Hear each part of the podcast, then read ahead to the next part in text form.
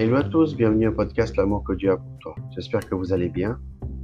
Aujourd'hui, nous avons une question sur desquestions.org. Où, allons-nous après la mort? Avant de répondre à cette question, j'aimerais faire une courte prière afin que le Seigneur puisse nous, nous, nous aider à comprendre. Seigneur, je te remercie Seigneur pour ce podcast, pour tous ceux qui m'écoutent Seigneur. Seigneur, j'aimerais que tu puisses euh, nous aider à comprendre où est-ce qu'on va après la mort, Seigneur? Je te demande dans le nom de Jésus. Amen. La Bible est totalement claire sur le fait qu'il n'y a au final que deux alternatives après la mort, le ciel et l'enfer. Elle affirme tout aussi clairement que vous pouvez déterminer où vous passez l'éternité après votre mort. Comment? Continuez à lire. D'abord, le problème. Nous avons tous péché.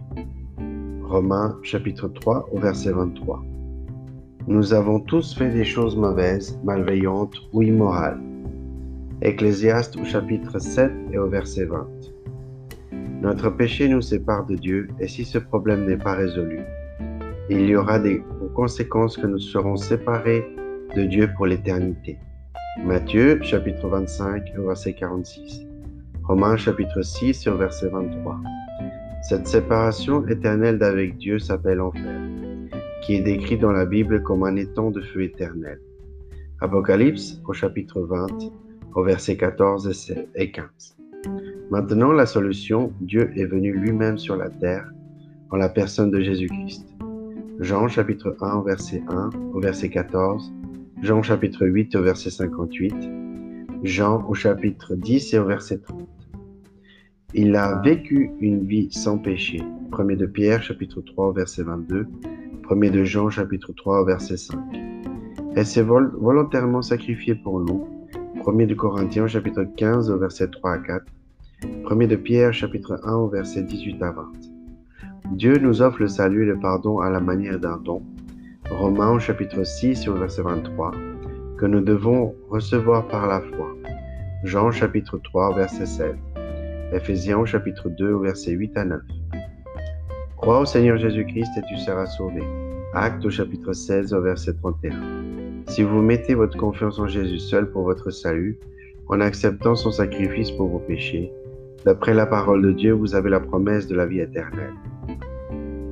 Où allons-nous après la mort? La décision vous appartient. Dieu vous offre le choix.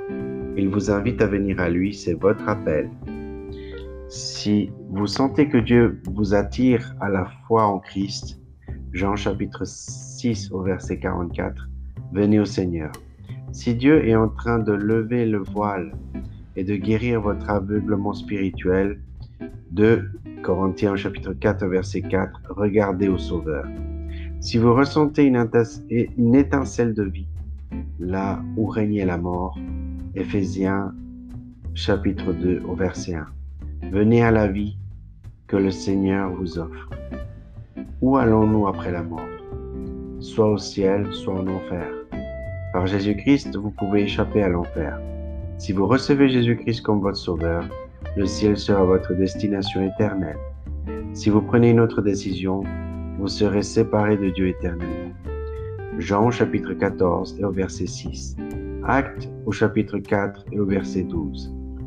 Si vous avez à présent compris quelles sont les deux destinations possibles après votre mort et que vous voulez accepter Jésus-Christ comme votre sauveur personnel, assurez-vous de comprendre et croire ce qui suit. Puis, par un acte de foi, adressez-vous à Dieu. Répétez après moi. Seigneur, je sais que je suis un être pécheur et qu'à cause de mes péchés, je mérite d'être éternellement séparé de toi. Bien que je ne le mérite pas, merci de m'avoir aimé et d'avoir pourvu au sacrifice pour mes péchés. Par la mort et la résurrection de Jésus-Christ, je crois que Jésus est mort pour mes péchés et je mets ma confiance en lui seul pour mon salut. À partir de maintenant, aide-moi à vivre pour toi plutôt que pour le péché.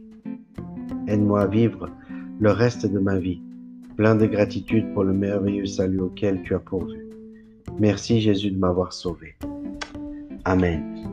Voilà, c'est la fin de ce podcast. N'oublie pas l'amour que Dieu a pour toi et à tout bientôt pour un prochain épisode.